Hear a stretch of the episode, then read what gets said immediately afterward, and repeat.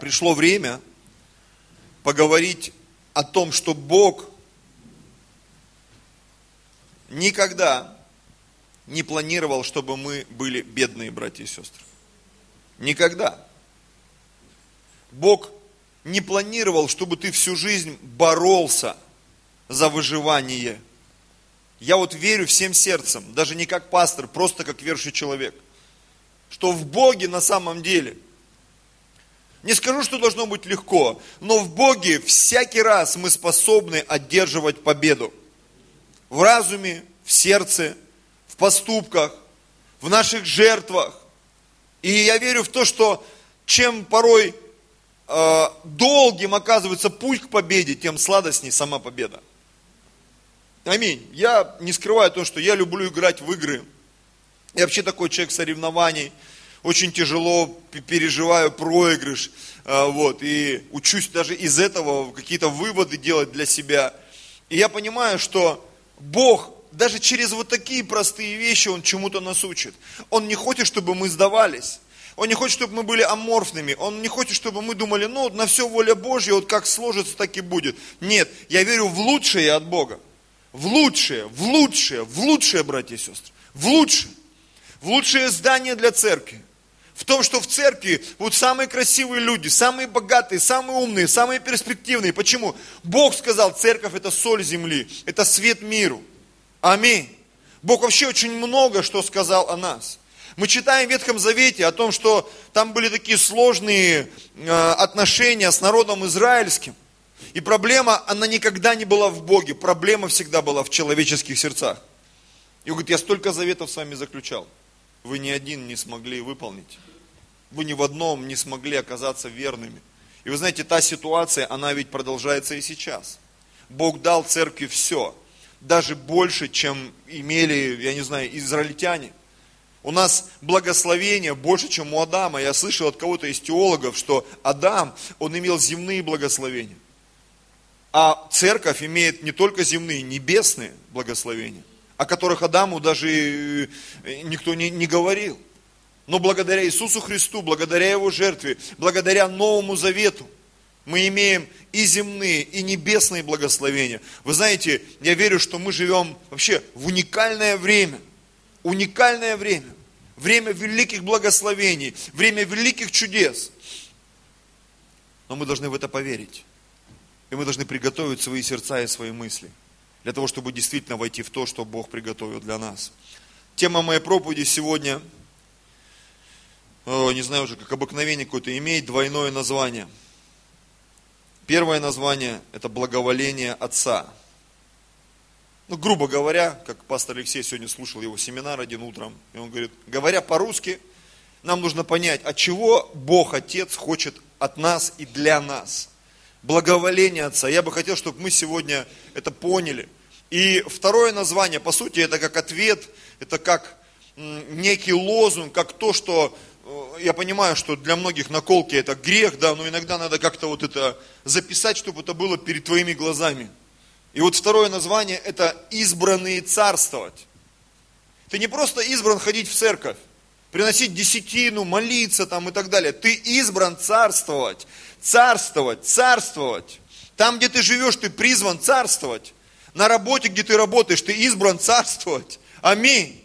Наслаждаться этой жизнью, царствовать везде, где мы бы не были, что бы мы ни делали, мы призваны царствовать, наслаждаться, управлять, влиять. Почему? Что делают цари? Чем они отличаются от простых людей? Цари имеют способность влиять, они имеют способность создавать новые законы, новые условия. Царь, по сути, сам себе господин, ну согласитесь. Он сам себе устраивает, когда он просыпается, когда он засыпает. Он сам себе, что он будет кушать, как он будет жить. Цари способны строить сами себе, не жить в том, что им предложат, а построить то, в чем они сами хотят жить. То есть у царей огромные возможности, да, на них лежит огромная ответственность, но мы с вами, мы призваны царствовать. И я опять же перевожу на, с глубокого греческого на русский. Мы призваны сами решать свою судьбу. Аллилуйя. Я хочу, чтобы ты это откровение просто схватил, не знаю, съел его духовно, душевно и физически. Ты призван быть господином своей судьбы, кузнецом своего счастья, если хочешь. Мы призваны к этому. И вот сегодня мы с вами постараемся в этом во всем разобраться. Аллилуйя. Несколько вопросов, несколько мыслей. Хочет ли Бог, чтобы мы были богатыми? А если хочет, как Он это видит для нас? Еще один вопрос. Почему многие, и я не ошибусь, скажу, многие даже в этом зале, они не могут войти в это благословение? Ну вы согласны? Очень многие из нас не имеют того, что они хотели бы иметь. Мы не можем поехать, многие из нас, куда бы мы хотели бы поехать. Прямо сейчас я бы хотел поехать на Гавайи. Вот прямо я стою и думаю про Гавайи почему-то, не знаю. Говорю, как есть, не лукаю. Вот прямо сейчас, я бы после собрания с удовольствием, если бы у меня была возможность, я взял бы свою жену, детей и улетел бы на Гавайи. Ну, хотя бы на недельку. Или куда-нибудь в Зихуантанеху в Мексике, там тоже тепло. Я в одном фильме подсмотрел. Почему многие не могут войти в это благословение? А если и входят в благословение, то определенная группа, вот мы э, вчера, когда мы были э, на СОЗа? Позавчера, да? Многие знают, да, что вот э, есть такая церковь, Вифиль, и там есть э, такое служение в недрах этой церкви, ну, не сказать, что родилось, но оно там усилилось, распространилось почти на весь мир, и сегодня что-то происходит в России, там я был, смотрел, там со всех уголков России люди едут с такими глазами учиться на СОЗа. И вот э, нам позвонили, сказали, есть возможность, если вы хотите, мы можем сделать так, что вы пройдете СОЗа у Десили, у Стивена Десили, мы с Людой, конечно, мы хотим. Я сначала даже не поверил, думаю, неужели? И мы приехали, мы общались. Вообще СОЗа, говорят, там от получаса до часа. У нас СОЗа было час пятьдесят.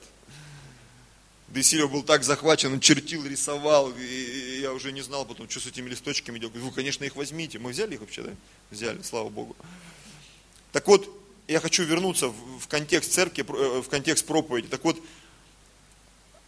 если люди входят в благословение, то многие из них, это со слов Де Сильвы, Стивена, говорит, многие люди на разных континентах, где мы проводили финансовое СОЗа, говорит, многие христиане – они входят в финансовое благословение, физическое благословение, но большинство из них, они из него выпадают. Это, говорит, везде. Большинство людей Бог благословляет в церкви. Знаете, в чем проблема? Люди в этом благословении удержаться не могут. И вот как бы продолжая вопрос, да, а если входят в благословение, то определенная группа, по словам Десильвы, да, на всех континентах, где они проводили СОЗа, они теряют мир с Богом перестают ходить в церковь и выпадают из воли Божией, и в итоге не могут удержаться и опускаются еще ниже, чем было до того. То есть человек был в плачевном состоянии, пришел в церковь, Бог его благословил, работой, женой, мужем, детьми, достатком. Это время взлета было, на котором нужно было удержаться, на котором необходимо было зацепиться за Господа, но там произошел какой-то сбой, и люди падают – еще ниже, чем были до этого. Я смотрю на свою судьбу, на тех людей, которые рядом со мной. Я знаю много таких историй. Когда кто-то что-то имел и потерял, и сегодня в такой растерянности, как жить дальше, что делать. Я сегодня над этим размышлял. И вы знаете, Бог разбудил меня, как обычно, рано-рано, еще вчера. И стал мне что-то показывать. Когда Бог что-то показывает – ты не всегда понимаешь, ну, скажу так откровенно, не всегда врубаешься даже. Думаешь, ну да, это интересная тема, к чему бы все это? И уже стоя здесь сегодня, знаешь, как вот Бог соединил вот эту историю, вот эту историю, вот эту историю, думаю, Господи, вот это да. Я бы хотел, чтобы мы с вами сегодня посмотрели историю одного царя, а точнее самого первого царя Израиля. Его историю, его судьбу, его трагедию – его победы, его катастрофы. И я думаю, когда мы будем смотреть, ты будешь сегодня просто удивлен и поражен, что все вот эти вещи, как написано в Ветхом Завете, все в Новом, все то, что написано в Ветхом, это истории для нас. Это прообразы для нас. Читай эти истории, ты можешь видеть себя в этих историях, и ты будешь знать, как этих ошибок избежать и к чему нам нужно стремиться. Аминь. Итак, несколько таких ключевых фраз. Это первое Луки 12.32. Здесь написано, не бойся малое стадо, ибо Отец ваш благоволил дать вам царство. Я хотел эту главу в ней побыть, но чувствую, что мы не успеем, поэтому сразу перейдем к истории Саула. Итак, не бойся, малое стадо, ибо Отец ваш благоволил дать вам царство.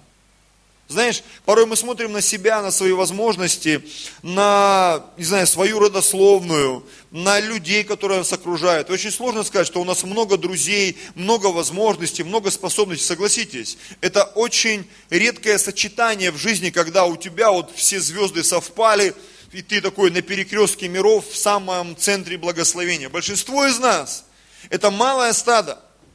Ну согласись. Малое стадо, маленькие ресурсы, э, очень странное образование, порой купленный диплом, не полученный, да? И ты понимаешь, что вот то, что есть в твоей жизни, это такой маленький потенциал. И вдруг в твою жизнь приходит Бог и говорит, вообще-то, я предназначил тебе царствовать. Мне? Да, именно тебе. Но я же, ну кто я? А Бог говорит, нет. Я хочу, чтобы ты царствовал. Царствовал царствовал над финансами, царствовал над болезнями, царствовал над проклятиями, царствовал над одиночеством. Ты больше не будешь одинокий, у тебя будет так много друзей. Царствовал.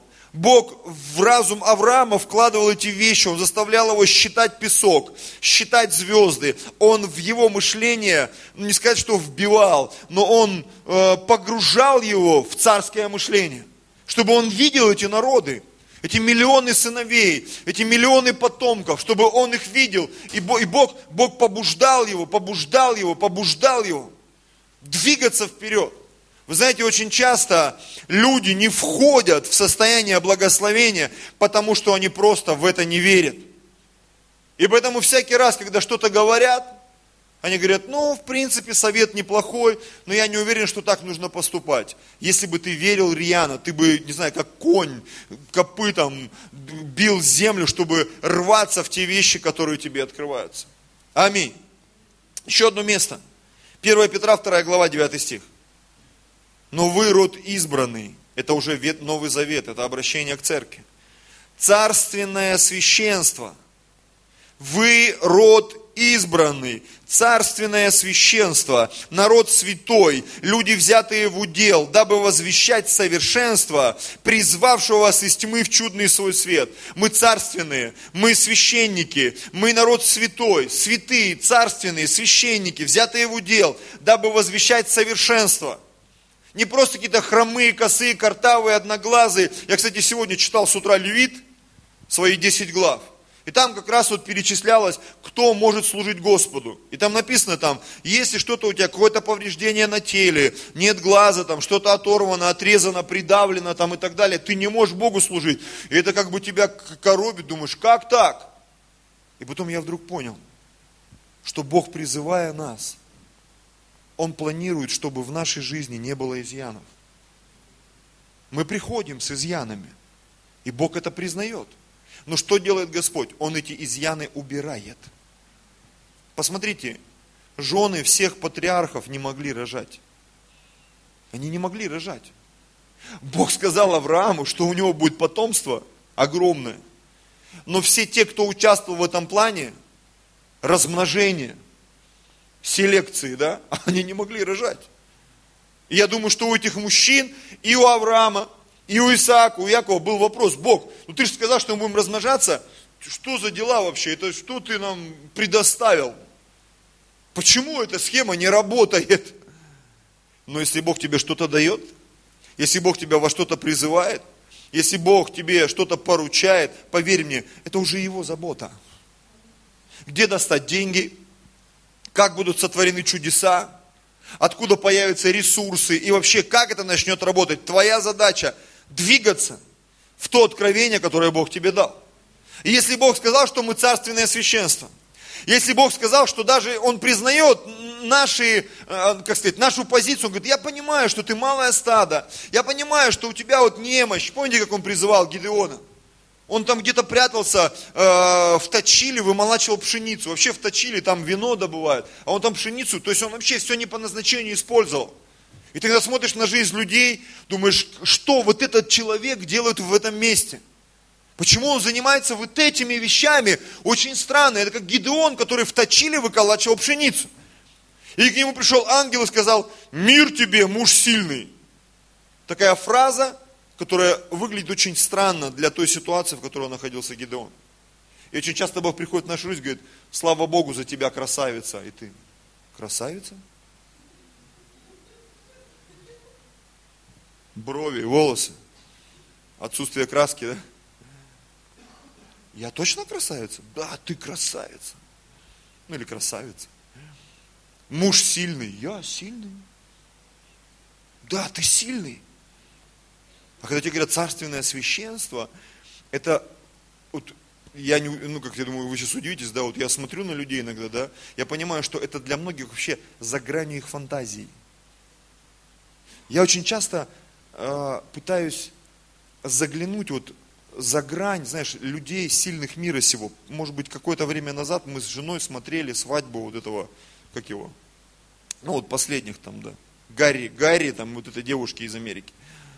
Как она вообще там африканка, у нее мама африканка, и вдруг она в королевской семье оказалась. Она принцесса там или герцогиня какая-то там. Думаешь, вот это, это такое может быть? Может быть, если это в мире такое может быть. Это может быть и в церкви. Аминь. И может быть тебе не придется таскать корону такую нелепую, на тобой все будут смеяться, да? Но в твою жизнь придет царственность. Царственность.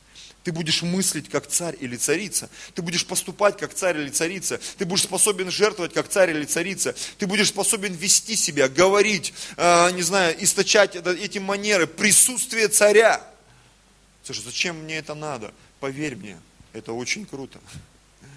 Многие даже не думают, зачем им это надо, а я думаю что нам это надо, братья и сестры. И мы в это войдем однажды. Аллилуйя. Если ты этого захочешь, конечно. Думаю, нам стоит изучить судьбу первого царя Израиля. Мы много чему сможем научиться из нее. Итак, первая книга царств, 9 глава. Давайте мы, наверное, зачитаем. Первая царств, 9 глава. Был некто из первого, из первого стиха, из сынов Вениамина имя его Кис, сын Авиила, сын Цирона, сын Бихарафа, сын Афия, сына некого, некого, некоего Вениамитянина, человек знатный. У него был сын, имя его Саул, молодой, красивый, и не было никого из израильтян красивее его. Он от плеч своих был выше всего народа. И пропали ослицы у киса отца Саулова, и сказал кис Саулу, сыну своему, возьми с собой одного из слуг, встань и пойди, поищи ослиц. И пошел он на гору Ефремову, и прошел землю Шалишу, но не нашли. И прошли землю Шаалим, и там их нет. И пришел он в землю Вениаминову, и не нашли. И когда они пришли в землю Цуф, представляешь, они там бродили, бродили по каким-то землям, Сказал Саул слуге своему, который был с ним, пойдем назад, чтобы отец мой, оставив ослиц, не стал беспокоиться о нас. Но слуга сказал ему, вот в этом городе есть человек Божий, человек уважаемый, все, что он не скажет, сбывается. Сходим теперь туда. Может быть, он укажет нам путь наш, по которому нам идти. И сказал Саул слуге своему, вот мы пойдем, а что мы принесем тому человеку? Ибо хлеба не стало в сумах наших, и подарка нет, чтобы поднести человеку Божьему. Что у нас? И опять отвечал слуга Саула и сказал, вот в руке моей четверть сикля серебра, и я отдам человеку Божию, и он укажет нам путь. Прежде у Израиля, когда кто-нибудь шел вопрошать Бога, говорили так – пойдем к прозорлив, прозорливцу, ибо тот, кто называет, кого называют ныне пророком, прежде назывался прозорливцем.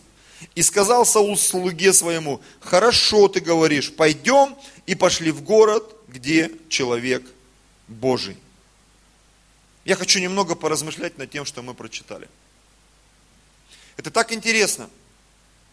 Мы знаем, это история начала, как Саул стал царем. Первая вещь, я как-то о ней говорил вскользь, сегодня мы на этом акцентируемся. Бог избрал царя из самого последнего колена. Саул был из колена Вениаминова. В Ветхом Завете мы читаем, что первенство, оно всегда было у первых сыновей, у старших сыновей. Они получали большую долю, а они становились царями, они становились наследниками, ну по сути. Они получали все самое важное и самое главное. И вот представьте себе, у Вениамина было 11 братьев. 11 братьев. Он был двенадцатым. И говорить о том, что он получит какое-то там наследие, царствование, то есть он в очереди был двенадцатым. Вообще число 12 это число полноты, то есть это, часто говорят, да ты где? Я в полной, халилуя. Да? И вот Вениамин по статусу, он не просто был в хвосте, он даже под хвостом где-то там был.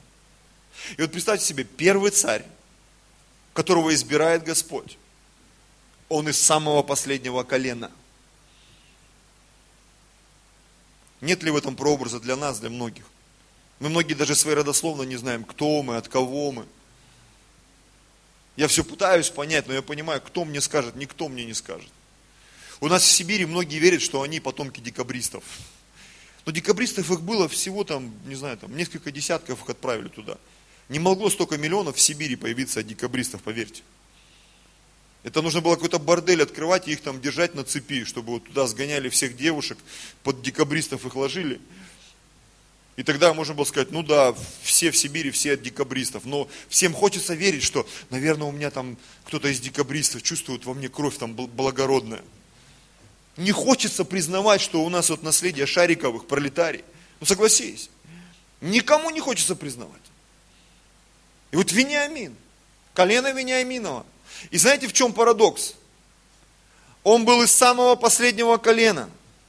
Самое маленькое колено, с плохой репутацией. Скажешь, что за плохая репутация? Там предисловие до царства, там колено Вениаминова однажды отожгло. Они там напали на человека, изнасиловали его Э, эту э, сожительницу, там, как она, наложница тогда это называлось. Одну из сожительниц, да. Да-да, можно было, видимо, это было все нормально, по библейским понятиям. И он ее разрезал, этот дяденька, на 12 частей, от, от, от, отправил во все Израилевы концы, э, царства, все собрались, начали воевать с Вениамином. И получилось так, что чуть колено Вениаминова вообще полностью не вырезали, там осталось всего 600 человек – и никто не хотел давать им жены. Там целая схема, почитайте, кто не читал, очень интересно, как это колено восстановили. Им дали каких-то э, женщин из города, которые не хотели с ними воевать. Потом их послали в какие-то там хороводы сиваимские. Они там наворовали себе невест, чтобы хотя бы по одной жене у каждого было. И вот так восстановили. То есть это самое странное колено. У них какие-то там сексуальные предпочтения были странные, за, за что их там и погнобили потом. Они были насильниками, они были жесткими, странными, слабыми, э, с плохой репутацией. И вот представляешь, в этом во всем рождается человек. Саул. Написано, был красивее всех в Израиле на тот момент. То есть победил в конкурсе мистер Израиль. 2012 года до нашей эры там. И он был высокий такой некий Киркоров такой, знаешь, такой. Только не Филипп звали, а Саул. И вот Бог обратил на него внимание. Аллилуйя. И когда мы смотрим на вот эти вещи, которые происходили в этой главе, помните, где они ходили? Они в одну землю пришли, во вторую землю пришли, в третью землю пришли. Хочешь сказать, Саул, ты что такой непутевый?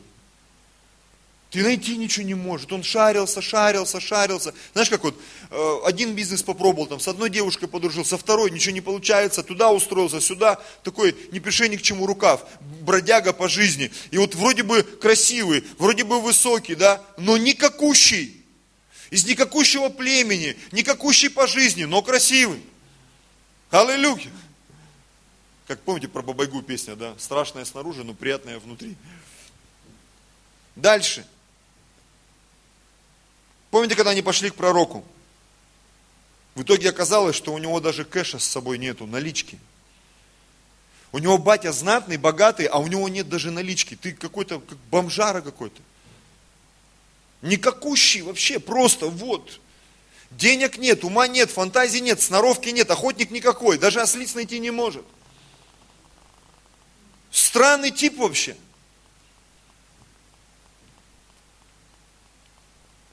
Но в то же самое время красивый, высокий И что самое удивительное, Господь, Бог решил его сделать царем. Там есть продолжение, что даже когда Самуил, написано, на него вылил рог с елеем, говорит, я помазываю тебя в царя над Израилем, но должна быть еще официальная церемония, там будут кидать жребий, там урим, тумим, черный, белый, да, нет, и тебя выберут, ты должен выйти. Он не вышел, он спрятался в обозе. Вот этот конь двухметровый спрятался где-то там вот в мамкиных тряпках, не знаю, там, в мешках с картошкой, его искали, кое-как нашли, притащили. Сказали, вот царь. И он стоял-то перед всем Израилем, на голову выше всех. Он спрятался, он не хотел быть царем. И вот глядя на всю эту историю, на начало истории, у меня возникает вопрос, а в чем была проблема того, что Саул, он так тяжело шел на царство, и мы знаем, как он плохо кончил. Проблема была в обстоятельствах, которые окружали Саула, или же проблема была внутри него? И я то же самое хочу задать вам сегодня, сидящим в этом зале. В чем проблема, почему ты сегодня до сих пор не чувствуешь себя благословенным? В том, что вокруг тебя ситуация, люди, там, мошенники, э, город большой, э, не знаю, там, родители, которые не дали тебе образование. Или же это внутри тебя происходит? Давайте разберемся на примере Саула. Он не хотел, не собирался, не планировал, но царем он в итоге стал. Я думаю, что на этот ответ, на этот вопрос, который я вам задал, мы сможем увидеть в поступках Саула, когда он уже был действующим царем. Итак, первый поступок. Первое царство, 13 глава. Написано, что Саул там разбил отряд филистимский, или Анафан его сын. И началась война. И я читаю там в стихах, в некоторых мы не будем открывать, чтобы сократить время. Там было условие, Саул должен был дождаться пророка Самуила. Но он его не дождался. Потому что пришел страх, сомнение, написано, народ начал разбегаться. То есть ему нужно было проявить царские качества – когда ты начинаешь какой-то бизнес, какое-то служение, ничего не клеится, домашка разбегается, бизнес разваливается, ничего не получается, и ты начинаешь метаться, кружить, и вот написано, он принес жертву без пророка, не знаю, там, без благословения пастора, без благословения священника. Он вроде бы царь, да, Бог его помазал, благословил, но он ему сказал, дождись меня, первый раз нужно сделать со мною, под Божьим водительством, под Божьим руководством. Саул этого не сделал. 1 Царств, 13 глава, 13 стих. И сказал Самуил Саулу, когда он пришел уже, худо поступил ты, что не исполнил повеление Господа Бога твоего, которое дано было тебе, а, ибо ныне упрочил бы Господь царствование твое над Израилем навсегда. Но теперь не устоять царствованию твоему. Господь найдет себе мужа по сердцу своему и повелит ему, Господь, быть вождем народа своего, так как ты не исполнил того, что было поверено тебе Господом. Знаете, что я вижу здесь? Когда с неба приходит идея, неважно, в церковь, в жизнь, Бог смотрит на нашу реакцию. Что мы готовы с этим делать?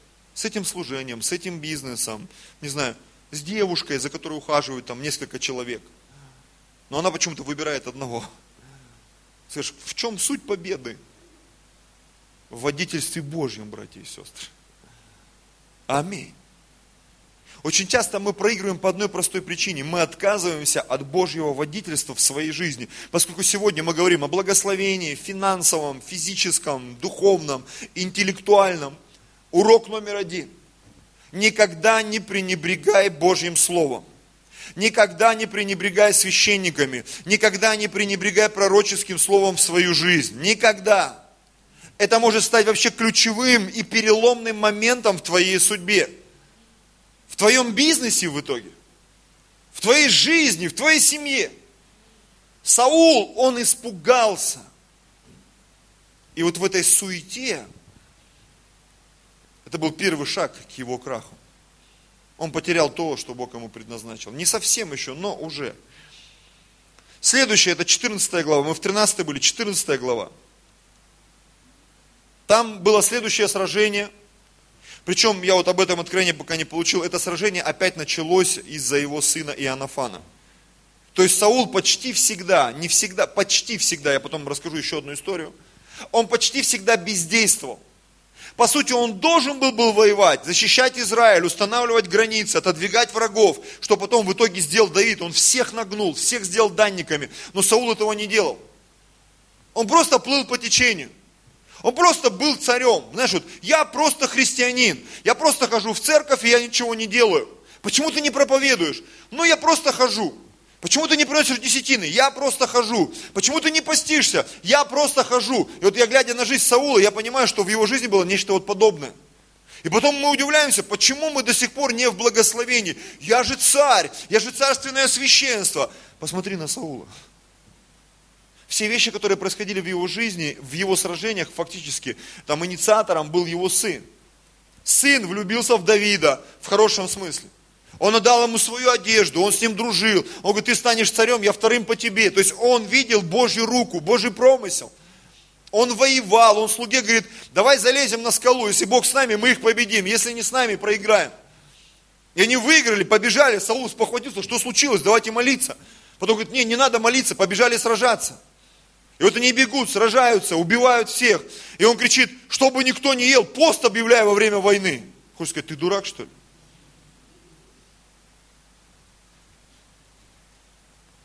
Двадцать четвертый стих, 1 царь, 14 глава, 24 стих.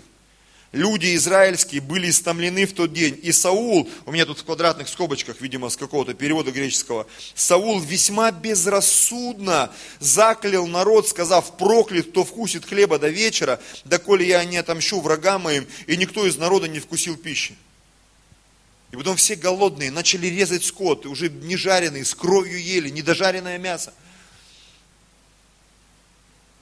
Медиум well там или как оно?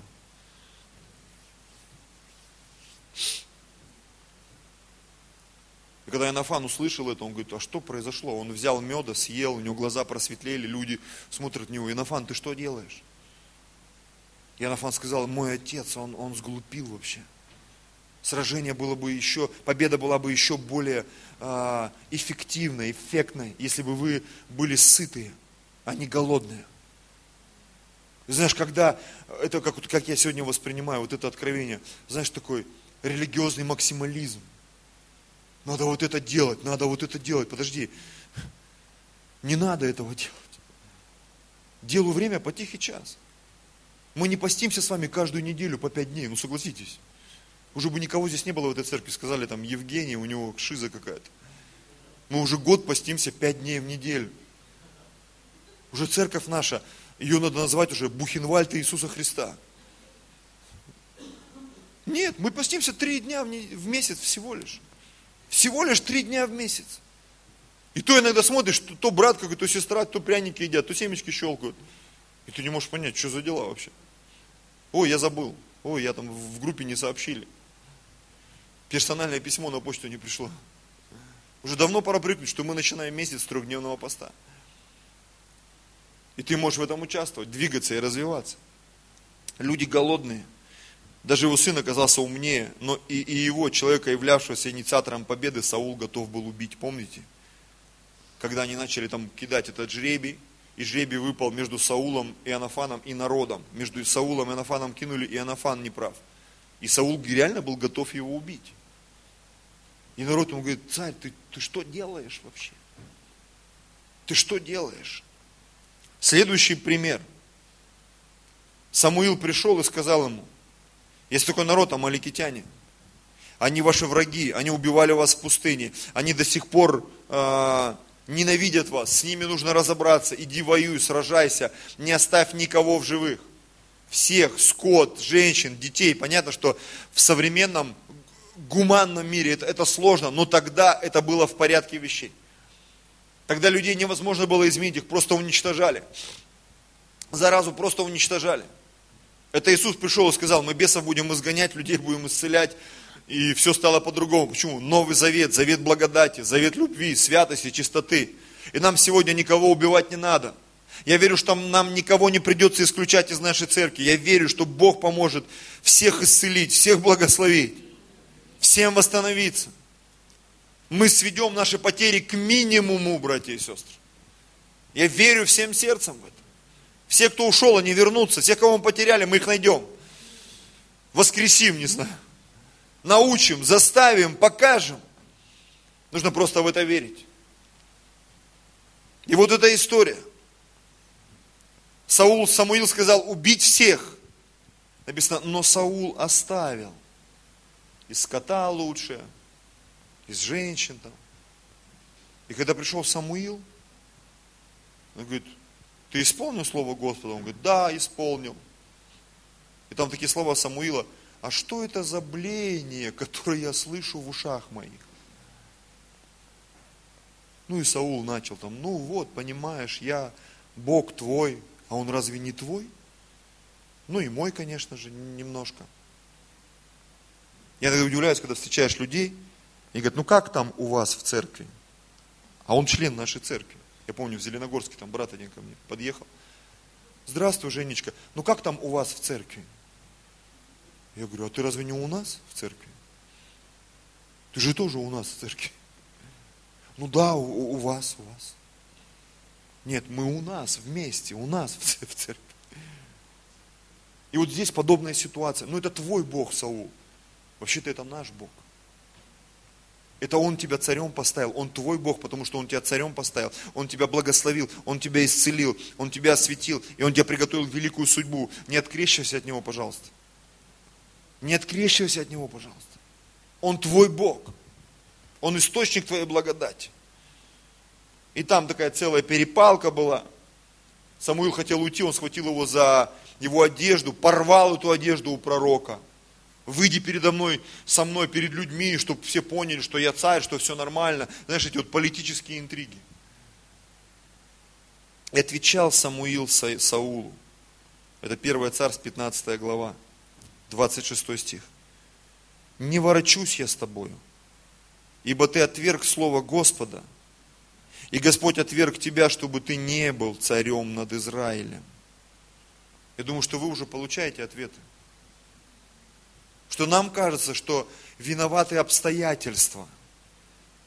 Но поскольку мы цари, мы принимаем решение, как на эти обстоятельства реагировать. Аминь. Царь может дать приказ, а может этот приказ отменить. По поводу Иоаннафана, до кого угодно. Царь может оказаться верным и дождаться пророка.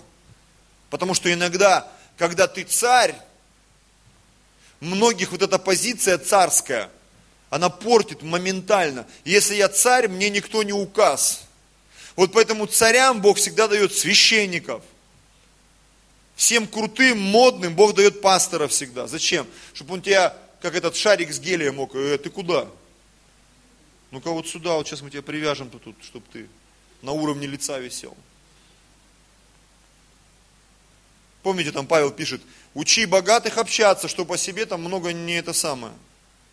Пусть сидят и общаются со всеми, в общей массе, с одной сковороды пусть сидят.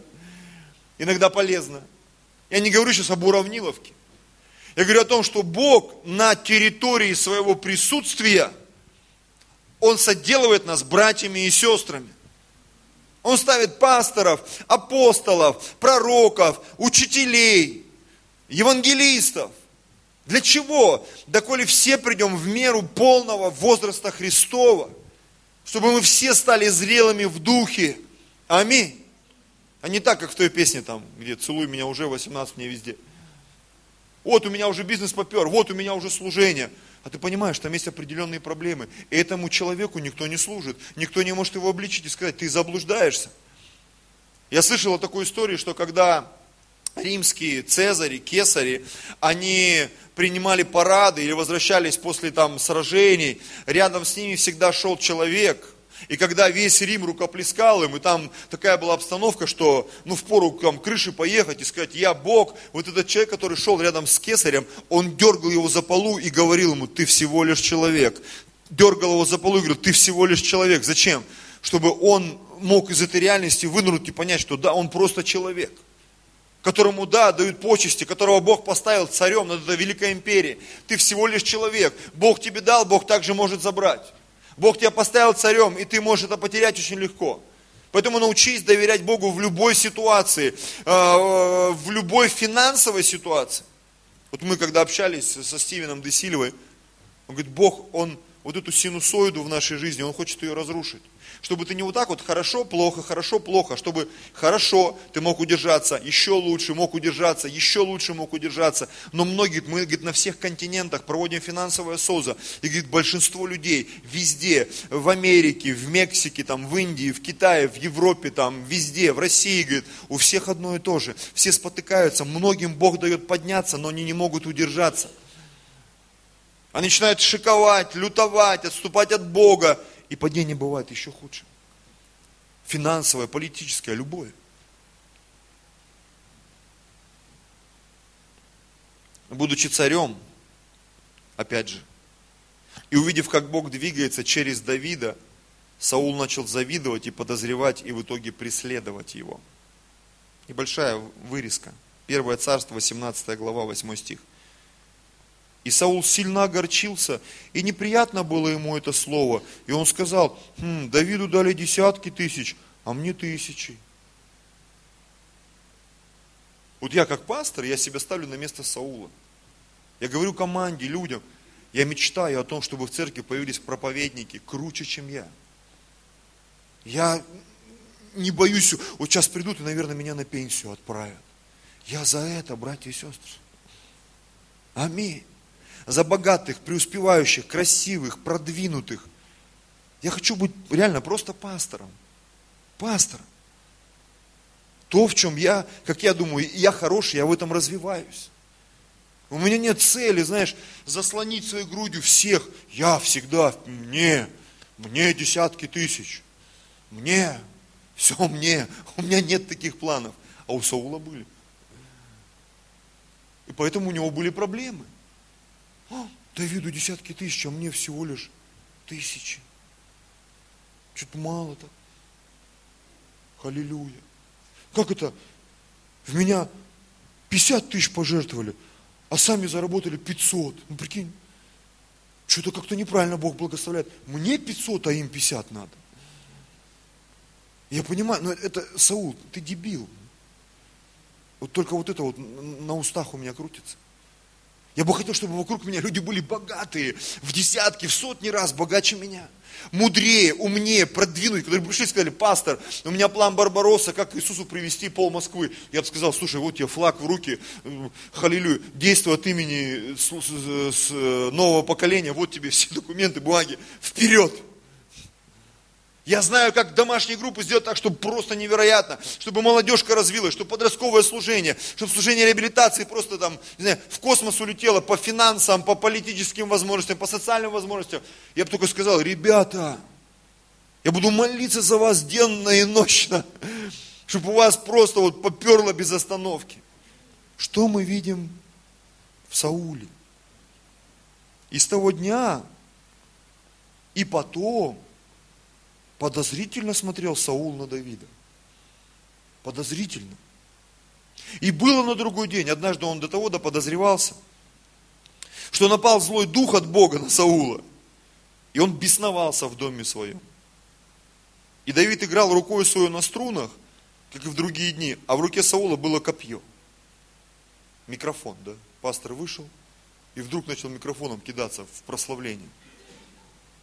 Потому что вдруг он понял, что они лучше поют, чем он. Ну как бы я в ваших глазах выглядел, согласись. Конечно, я утрирую многие вещи. Но представь, когда вот мания величия, и ты, они поют лучше, чем я, а, они проповедуют, они танцуют лучше, чем я, они жертвуют больше, чем я. Так это хорошо. Это хорошо. Я просто показываю, что в чем была проблема царя Саула? Она была в его сердце, братья и сестры не в обстоятельствах вокруг него, она была в его сердце, в его разуме, в его духе. Поэтому часто люди говорят, почему я до сих пор не преуспеваю? А ты десятину приносишь, да, это пережиток прошлого. Кто сейчас приносит десятину? Я приношу десятину. Он приносит десятину, да тут больше половины церкви приносит десятину. И что, типа, они преуспевают? Спроси у них, узнаешь. А ты молишься? Ну, как бы молюсь, но редко. А я молюсь. Стараюсь каждый день. А ты постишься? Ну, как бы это ж тоже по вдохновению, пока мне Бог не открыл. А, ну, значит, Бог не открыл это, значит, Он тебе и благословение до сих пор не открыл. Потому что как только откроется пост, десятина, пожертвование, э, хождение в церковь, не знаю, там, верность там, в каких-то вопросах, ты сразу почувствуешь, как с этим набором придет и все остальное. И благодать посыпется, и деньги потекут, и работа найдется. Что, правда, что ли? Да, вот те. Ну или как там, с какой стороны, я не знаю. И был на другой день, напал злой дух, он бросил это копье, и бросил Саул копье, подумав, пригвожду Давида, пригвожду, ну, читаю как есть, пригвожду Давида к стене. Но Давид два раза уклонился. Давид боксером был, лево, право, хуп. Смотрите, реакция Саула. И стал бояться Саул Давида, потому что Господь был с ним, а от Саула отступил.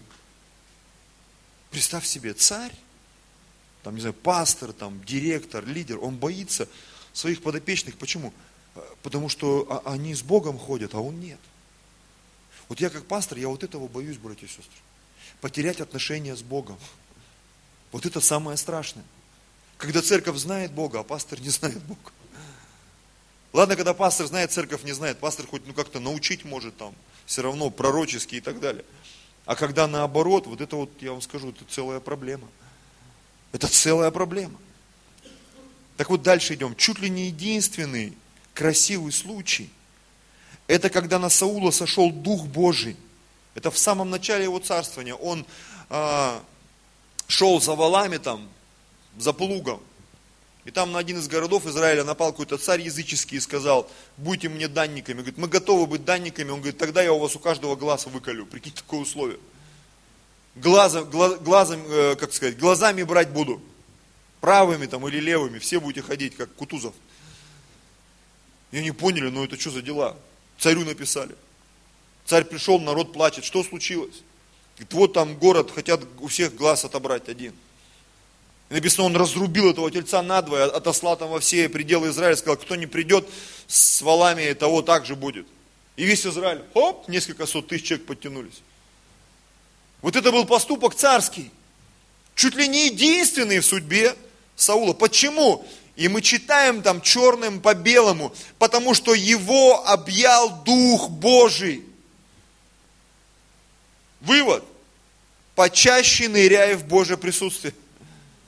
Потому что как только тебя будет обнимать Дух Божий, у тебя будут приходить правильные решения – правильные поступки, смелость будет приходить, испытать Господа в десятине, испытать Его в свидетельстве, в молитве, в общении со своей женой, со своим, не знаю, там, со своим мужем. Ты вдруг начнешь действовать и поступать по духу, братья и сестры. Благословение кроется в наших поступках по духу. Это очень важно. Я бы не сказал, что я такой умный там или продвинутый. Знаете, я заметил, что фишка моя и моей супруги, когда наступают критические моменты, мы стремимся к тому, чтобы поступить по духу. И всегда, когда мы поступаем по духу, Бог не оставляет нас. Это очень важный момент. В другой раз, безумие Саула было остановлено игрой Давида на музыкальном инструменте. Написано, когда Давид играл, помазанник играл. Саула отпускала. Поэтому, если тебя не отпускает, беги туда, где помазанники. Беги на домашку, беги к пастору, беги на СОЗа, беги в какое-то из служений. Зачем? Ты там оттаешь. Там из Деда Мороза сделают нормального человека в Иисусе Христе. Аминь. Еще позже, еще одна история – когда Саул гонялся за Давидом для того, чтобы убить его, он попал в сон пророков.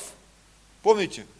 Он там послал одних слуг, они при, приехали туда, прискакали, пророчествовали, три дня встать не могли. Послал других слуг, они приехали, упали в присутствии Божьем. Сам психанул, поскакал, упал там три дня пророчествовал.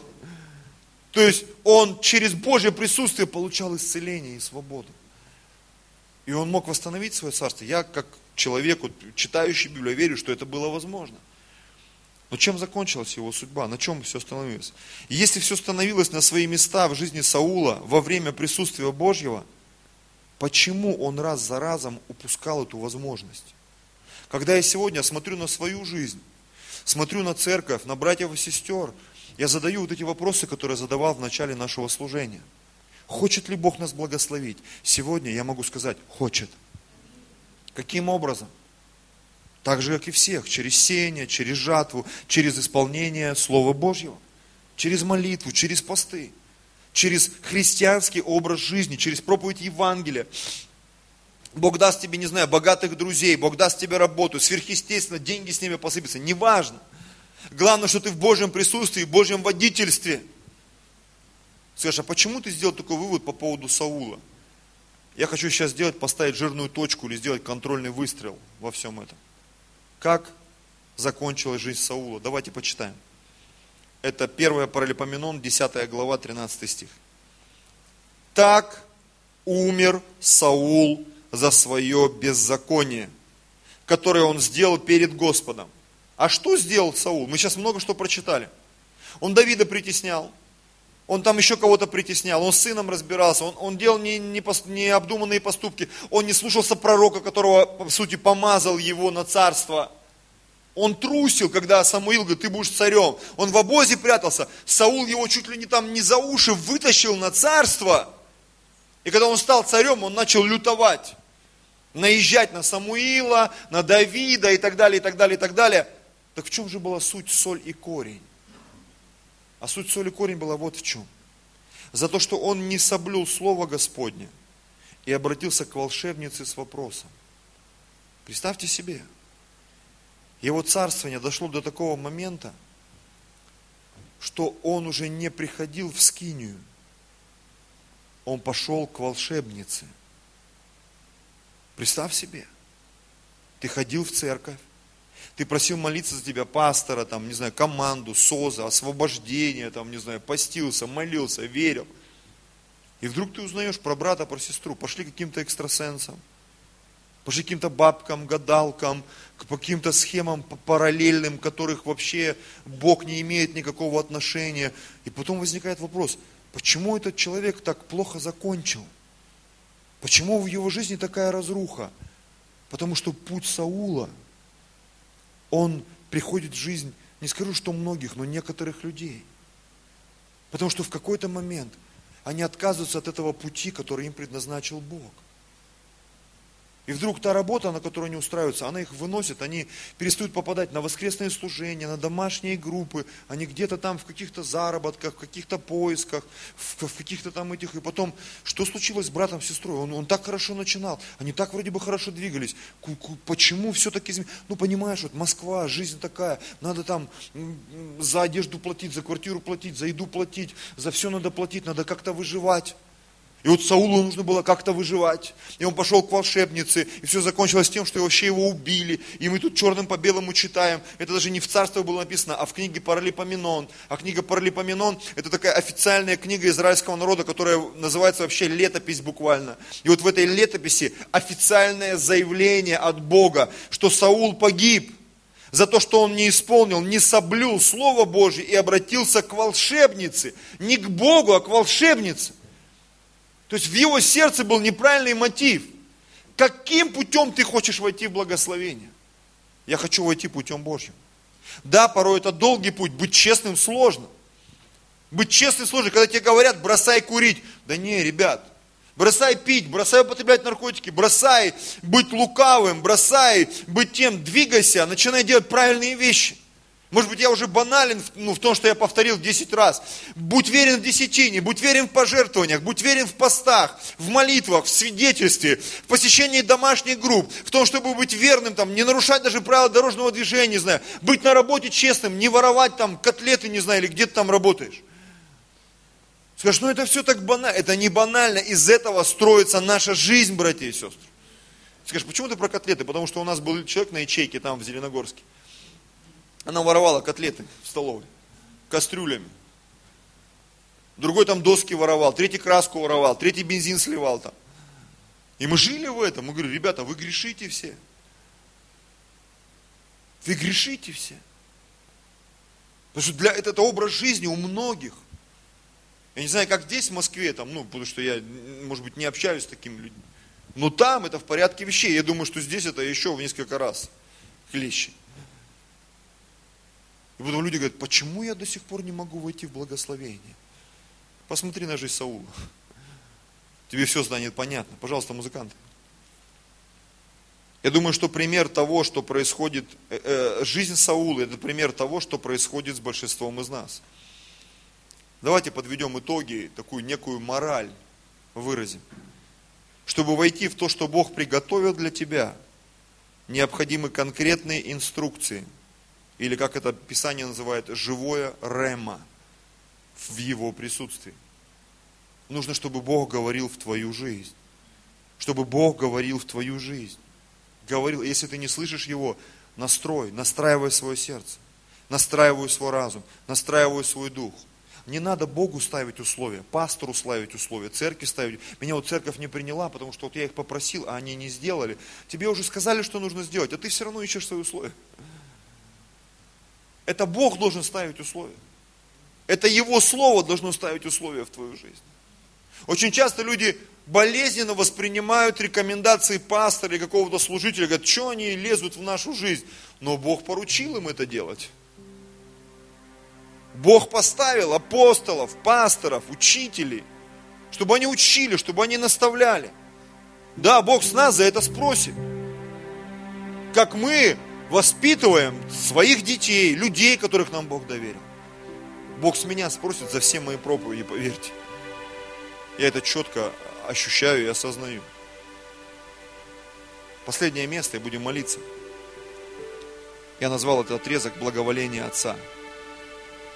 Псалом 2 с 7 стиха. Возвещу определение. Возвещу определение. Я люблю определение. Когда Бог, Он конкретный. И вот здесь написано, возвещу определение. Запомни это, потому что Бог нечто определил в твою жизнь. Господь сказал мне, ты сын мой, я ныне родил тебя. Вот Бог ко мне говорит и к тебе сегодня. Ты его сын, ты его дочь. Он тебя родил. Слышь, хорошо, с этим разобрались. Восьмой стих.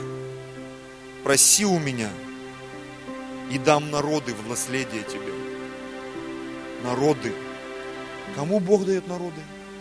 Царя. Величие царя во множестве чего? Народа. Ты царь, не знаю, царь как про этого Майкла Джексона говорят, да, царь поп-музыки, там, король поп-музыки. Почему? Он лучший. Есть там короли рока, еще чего-то там.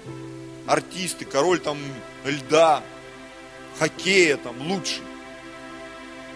Ты можешь быть лучшим среди друзей. И Бог говорит, слушай, это самый крутой вообще человек, с которым бы я хотел общаться и дружить. Лучший, он, он царь в дружбе.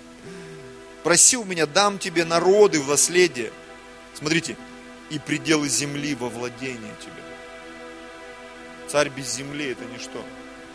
С другой стороны, царь, у которого земля, но нет э, людей, это тоже ничто.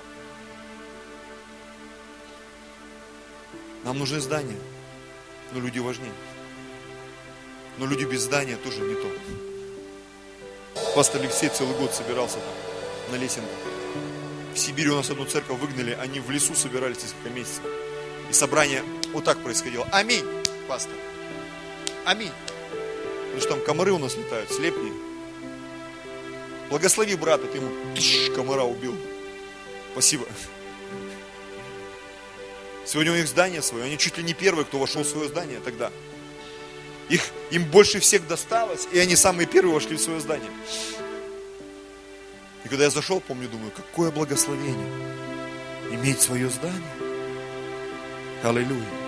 Но еще больше, когда это здание заполнено людьми. Мы вошли в этот прекрасный зал. Лучший зал, пока у нас еще не было. Какое благословение, когда мы увидим битком этот зал. И я вижу, что я сегодня зашел, что так мало людей смотрю, народ потянулся. Это радует, согласитесь. Меня очень радует. Что я проповедую не просто своей жене и Авелю. Слава Богу, что они пришли. Есть другие люди,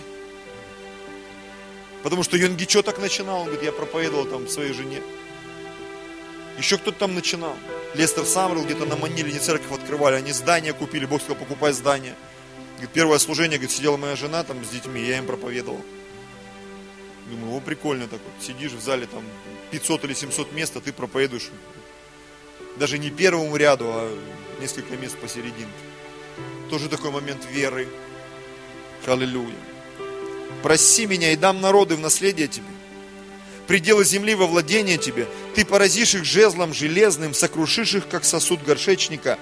Ну, это так, пропустим. Следующий стих, 11. Итак, вразумитесь, цари. Обращение к царям. Потому что когда ты станешь царем, придет другое испытание.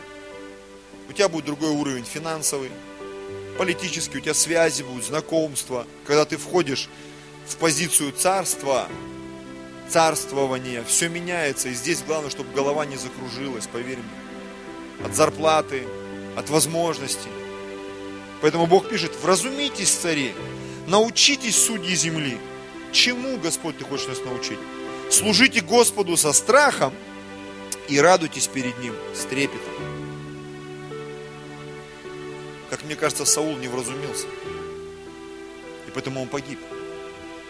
Плохой смертью ему отрубили голову. И Давид очень сильно о нем переживал и плакал. Знаете почему? Потому что Давид понимал, что Саул это помазанник. Он помазанник Божий, и он о нем горевал, как о помазаннике.